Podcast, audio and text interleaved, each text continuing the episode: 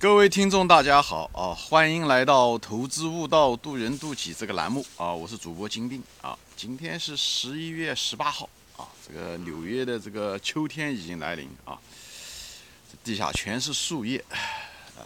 这个只是我后面的这个这一排冬青树啊，嗯，是常年的常青的啊！我现在今天爬到二楼上来，今天虽然有点冷，但是空气还不错，又没有风，我就跑到楼上来去。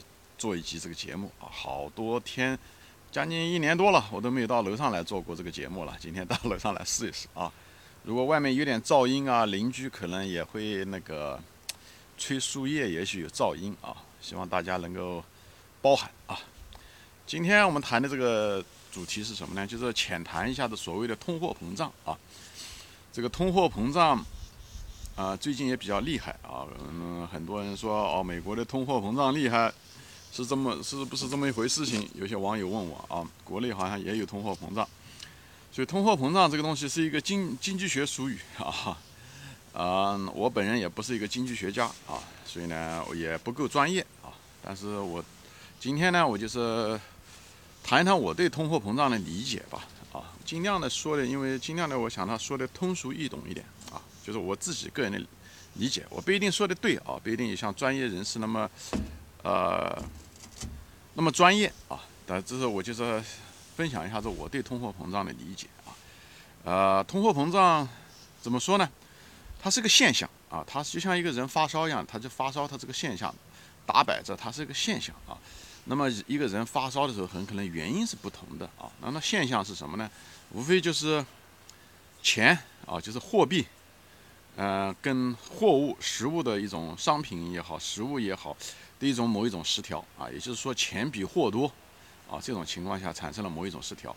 所以这个钱这个字啊，我觉得中文讲货币，货币这个讲的挺好的啊，因为钱跟货币是一个同义词嘛，对不对？那么货币，货币就是代表货物的币啊，这就是钱。那么为了讲话的方便，我还是就说是钱，好吧，这样好一点。另外一个就是货，就是所谓的实物啊，就是往往是钱。多于实物的时候，那么就会出现所谓的通货膨胀，就是货物的价格会往上涨，好吧，就是这么一回事。情。说白了就是这两个，这通货膨胀代表的是一个二元函数啊，一个就是呃货物的价格，一个就是嗯钱的价格，就是钱和货的一个比例，好吧。所以它通货膨胀，我个人认为它是一个现象。那么就像嗯发烧一样的，发烧的。后面的原因可能不一样，或者是发烧的类型可能不一样啊。那么呢，我就是通过来比较这两个二元函数呢，就是谈一下这个事情。二元函数，比方说钱比货多，对不对？它有是那么三四种可能性，对不对？第一，它是表示，比方说货，比方说钱和货如果平衡的时候，比方说啊一百对一百啊，货物也是一百。一百分，对吧？比方钱也是一百分，当他们两个得到平衡的时候，就是一比一的这样的一个关系，那么就得到了某一种平衡，那么物价就比较稳定啊。那么，但是这两个一旦出现了这个，为什么钱比货多呢？那无非就是分成那么三四种情况，对吧？第一种就是货物的价格，货的量在增加啊，它从一百增加到两百啊，那钱的价格呢，很可能增加的更厉害，它比方说从一百变成四百，那么这时候他们俩比例就失调，对不对？那么钱，对吧？是四百了，那么货两百，各自从一百这样的上来的，那么钱比货就多啊。这种情况，这种情况下其实也是一种通货膨胀。我我个人认为，这种通货膨胀相对来讲还是比较健康的货通货膨胀。为什么呢？这个商品经济说明这个商品经济货物是增加的，它不是在减少之中，只是钱呢很可能嗯增加的更多，发行量更多啊。这种情况下，呃。这种比较健康，特别是中国这个改革开放这四十年啊，其实就是属于这样的情况。中国改革开放，对不对？出口换来的外汇，以后外汇这些，对不对？嗯，这企业发工资啊，得发人民币啊，对不对？所以只只有把这些外汇换成人民币，所以人民币是对被迫的发行到市场上来，就是为了支持这个呃经济的发展。所以这个整个的经济是商品经济是。呃，货物也在增加中啊，就是物质非常在不断的整体的经济在增加之中，只是商就是货币呢可能增加的幅度会更大一点啊。那么这个整个国家可能当时生产的时候可能从一百对不对变成三百啊。当然了，有一些东西是出口出去了，比方说出口一百出去，对不对？那么它还留了两百，对？总量还是从一百变成两百，就是货物，对不对？那钱可能发行的更多，因为这个一旦流通起来的时候，国家需要更多的钱，无论是说，呃，对不对？结算也好，外汇也好，等等这些东西，它都需要。呃，这些中国后来又发展经济啊，房地产啊这些东西啊，所以但是总体来讲，这是一个很好的一个现象。所以第一种，货物增加，钱增加，只是钱增加的速度比货物增加速度快，它也会产生通货膨胀。所以这个这几十年中国通货膨胀一直很多啊，你从从工资上面就能看得出来，对不对？工资一个是收入增加了啊，四四十年前三三十年前的时候，我在国内的时候工资才一百多块钱，对不对？那现在普通的一个工程师可能一个月可能有四五千块钱，那么涨了也是三四十倍，对不对？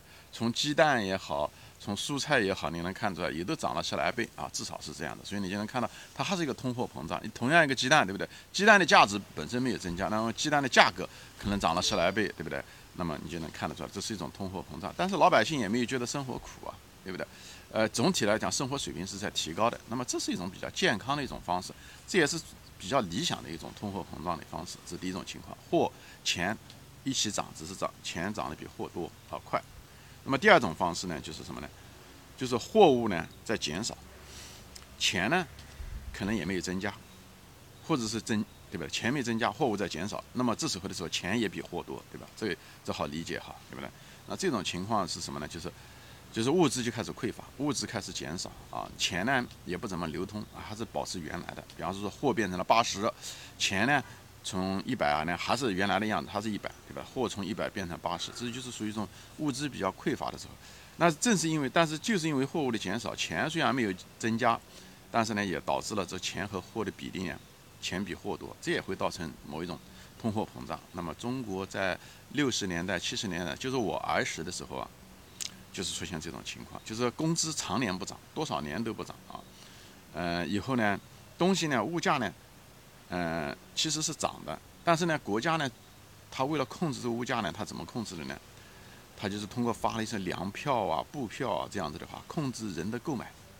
虽然你有钱，你买不到东西，哈，就是这样子。所以那时候钱就比货多，啊，钱不是多，它钱没变，但货主在减少，它物质在匮乏。所以呢，也是造成了一种通货膨胀，只是国家用了一种技术手段，用粮票和布票的形式来控制住了。我想镜头前的一些像我的同龄人，可能都接触过啊，特别是七零后啊，早期的或者六零后，那是更是如此。大家都有过这个接接触过粮票和布票啊，没有粮票你买不到粮食，你哪怕再有钱也不行。所以这时候就是国家控制这种通货膨胀的一种方式啊，这是第二种，就是货物在减少，钱没怎么动。那么第三种情况下呢是什么呢？它货没怎么动啊，就是货物啊，它没有怎么动，但钱呢还是在发行的在增加。那么最后也导致了，对吧？就是比方说货物还是一百，对吧？那么钱可能从一百呢变成一百五，就是发行量还在增加。那么这也会导致通货膨胀，因为毕竟钱还是比货多。这种情况下呢，其实就是现在中国，我担心中国的未来啊，可能就是这样子，因为中国现在也在降产能，对不对？呃，降低这个产能、供给侧改革等等这些东西，呃，但是呢，呃，通胀呢还是在增加，因为你一直搞出口啊，你一直搞出口，你你一直拿一些外汇进来，你是必须要被迫的还得发行人民币，所以这种情况下，货呃人民币还是在发行中啊，那么货物可能因为我们的人口老龄化也好，还是我们的很多货物的需求，呃，就是物质，我是讲的是物质的货物啊，服务业可能在。蓬勃发展，但是呢，可能就是商品啊这些东西啊，就是需求没有那么多，就是就是像，呃，因为特别是前期的太多的产能，钢铁、水泥、塑料、化肥等等这些东西是，嗯，特别是中国以前的房地产和基建这方面，化工这方面产能过剩，这个现在降产能，也就是说商品生产少了嘛，嗯，那么钱呢还在不断的还在发行之中啊。那么疫情期间也是各国也在发这些货币，所以这就是这样，所以我就担心就是还会产生某一种通胀。我担心的是国内啊，以后就是处于这种这种第三种状态，就是说货商品不一定增加很多，但是随着钱的还在不断的嗯发行，也会造成某一种通胀。也许货变成一百，钱变成一百五，对吧？就是这样子。但是最怕的是什么？就这个东西失控，如果是。商品啊，就是货货币突然之间释放，比方是说房地产，啊。如果中国房地产这个蓄水池啊，其实是吸收了很多的这个货币沉淀在那里啊。如果是说，呃，房地产如果价格下跌啊，那么老百姓，嗯，花在按揭上的钱如果少的话，买购买新房啊或者二手房的时候，买的钱少的时候，他很多钱就会流到市场上来，而市场上货物就那么多。这就导致一种恶性的通货膨胀啊！就所以，但愿这个中国房地产这个蓄水池不要裂开，至少不要裂得太大。如果裂得太大，这个真是有可能会产生洪水滔天，你就会出现各种各样的东西的资产的价格的突然之间涨啊，就是什么 山东大蒜喽，这个东西了，这这就有可能会造成这样的一种短期的一种通货膨胀啊。那么第四种情况呢是什么呢？就是。是最恶劣的，就是货物在减少，钱呢却拼命的在发行，发行的速度很快很快，这是最危险的。比方货物减少了，从一百变成五十，对不对？钱呢从一百却增加到五百，那么这时候五十对一百的钱，就是钱跟货物以前是一比一的关系，突然之间变成一比十的关系，这就是非常可怕，这就是所谓的恶性通胀啊！这种恶性通胀在历史上中外都发生过啊。嗯，但发生的次数并不多啊。最近的一次就是所谓的津巴布韦有过啊，以后中国也有，中国就是那时候就是国民党那时候四八年、四九年的时候那种通恶性的通货膨胀，买东西都是需要拿车驮着，对不对？那些货币啊，钱比那个买的东西还重。以前德国在一战结束以后，二战期间的时候也出现这种情况。那么为什么会出现这种情况呢？每个国家当时出现的情况不一样，但是都是货物啊。特别是国民党的时候，要撤离台湾的，呃，就是撤离大陆的时候，或者是打败仗的时候，嗯，他一他一因为特别是在华北地区啊、北方啊，他他的税收在减少，因为他打老打败仗嘛。东北也好，呃，东北本身就是个当时很重要的工业基地，所以的货物生产的少了，对吧？都是。落到了共军的手上，所以呢，就是税收少了，当地的税收也少了，所以他财政，对不对？又打仗，本身财政需求就旺，但是呢，却收不出来钱。那是这时候呢，又借债呢，民间呢，他发行债券呢，国外也不借给他，因为大家都害怕，对不对？都觉得他不行了，所以呢，国外也不愿意借债，民间也不愿意买他的那个所谓的国库券也好，债券也好，或者他就不愿，所以呢。那么政府还得要花钱啊，对不对？要要这些军队打仗，每天都要花很多钱，所以没办法，只有印钞票，这是唯一一条路。所以钞票是恶性的印印，啊，以后呢，货物呢越来越少，因为很多货物本来是民间大家用的都差不多，棉花也好，粮食，一打仗的时候都紧张，不仅仅是给军队吃了，最主要的是什么？就是出现了恐慌，恐慌的结果就是大家有钱人都囤积粮食，货币越贬值。越没有人敢囤积货币，越是人们就是囤这些有形的东西，黄金也好，呃，是粮食也好，这样的话造成了市场上的更恶性的一种恶性循环，对不对？所以呢，这个就是货物在市市场上更就更少，就流通的更少，以后流通的更少，就政府呢另一方面呢又在拼命的发钱，因为它在财政的这个，对不对？这这财政的这个需求那么高，以后呢又税收又在减少。所以就造成了这个两极的这种分化。其实德国也是类似的啊。德国当时一战结束了以后，他需要赔偿，所以很多都是用实物的形式赔偿出去。所以国内的实物在减少，同时呢，他又想刺激经济，也在拼命的发钱，无论是救济也好，呃等等这些东西，投资各种各样的东西，也是印了很多钞票，都是一样的啊。这个都是，所以。考虑东西的时候，像那种囤积，最怕的就是那种恐慌性的囤积。这也就是第二层思维。当人们看到政府在拼命的发钞票，当人们看到钞票发毛的时候，人们会囤积，而囤积就会进一步恶化本来就已经非常脆弱的平衡，会让这种情况变得更糟糕。啊，这个就是，所以这这四种情况啊，前面已经说了，这分析的这四种情况。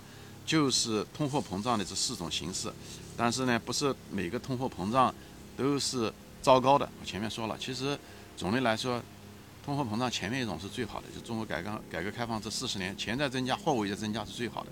最糟糕的就是那种钱在减少，啊，就是钱在拼命的，嗯，对不对？恶性的在发行以后，货物却在市场上越来越少，那么就也会造成更恶性的通胀啊，在历史上发生过，中外都发生过啊。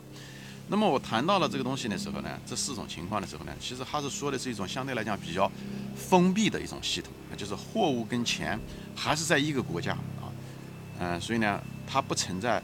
但是这个东西是个比较理想的一个状态，但是在实际的嗯情况，特别是现在的社会，就是是一个开放系统，一个全球化，这时候的有些货物通过进出口啊，它会来来回回的进出，这是这时候的时候，这个前面描写的只是一种比较理想的一种模型。真正的时候，实际上是每个国家现在就是，特别是美国啊，美国呃，中国也是，中国就是通过进出口，呃，那个货物跟国外流通，对不对？进出，那个美国呢是更厉害，为什么呢？美国它一个货物它呃进出，对不对？还有一个就是它美元可以往外流，它是一个美元是国际化，这个东西会更厉害。所以呢，这个东西要分析这个通货膨胀就更复杂啊。有的人就说，那美国人拼命的印这个钞票，怎么还那个？通货膨胀不是特别厉害。你看我在美国的时候，最近一段时间厉害了。我这个后来有机会我可能会谈一下子啊，因为我在美国待了将近将近三十年。其实美国的通货膨胀不是那么厉害，嗯，老百姓的工资翻了一倍都不到。你看三十年工资翻了一倍都不到，那跟中国没办法比啊。那为什么美国的物价没怎么增加的原因就是什么东西呢？其实他印的钞票印了很多，这几这几十年印的钞票比以前多了很多，但为什么没有通货膨胀？两个原因啊，一个原因呢就是美元的属性，因为美元是国际货币，所以它每印出来一百张钞票，一百块钱呢，有八十块钱都在外面流通。你想一想，本来它印的多，但是呢，问题是它都被外部市场消化掉了，所以呢，它在里面的呢，这个蓄水池呢，它没有那么厉害啊。所以呢，它虽然印的多啊，只有百分之二十在留在国内了，这是它的这个缓冲剂。还有一个呢是什么呢？它货物啊，它虽然自己生产，它是因为它实体空心化嘛，它虽然货自己的国家生产的货物并不是那么多，但是呢，它一个它的那个服务业很越来越发达，它消化了很多的资金。另外一方面呢，很多货物都是中国啊、第三世界啊、像越南啊那边进口进来，所以它货物自己生产的内生的少，但国外的多，所以它货物也其实无形中也在增加。一个是它自己的国内的还嗯不一定多，但是它从外部。补偿所以便宜，它所以把那个物价压下来。因为中国的当年的时候很多廉价的商品啊，对不对？成本比较低，因为中国的牺牲了很多环境成本、廉价的劳动力。但现在呢，越来越高，对不对？那么人美元呢，就是随着它的信用越来越弱，随着它的经济地位的越来越少，所以它美元，特别是像俄罗斯、啊、中国啊，人民币都是希望能够国际化，这东西都会影响到美元对在国际上的流通，所以它的一种。美元的那种稀释作用，国际上的全球化的稀释作用越来越少，所以最糟糕的情况就是美元回流，啊，以后呢，呃，货物呢，呃，国内生产不出来，国国外又没办法进口，因为国外现在成本也高，像国内现在都有用工荒，等等。如果它这时候就如果出现了货物的减少，那会更厉害。那现在美国已经出现了所谓的通货膨胀，但这种通货膨胀还是暂时性的，因为疫情导致的这个供应链的问题。我想国内也出现，这是短期现象。但是长期而言，我认为美国的这个通货膨胀会一直下去，就是因为美元地位造成了美国的经济地位造成了美元的呃稀释作用越来越小，呃，以后就是货物越来越少，最后造成一种通长期膨胀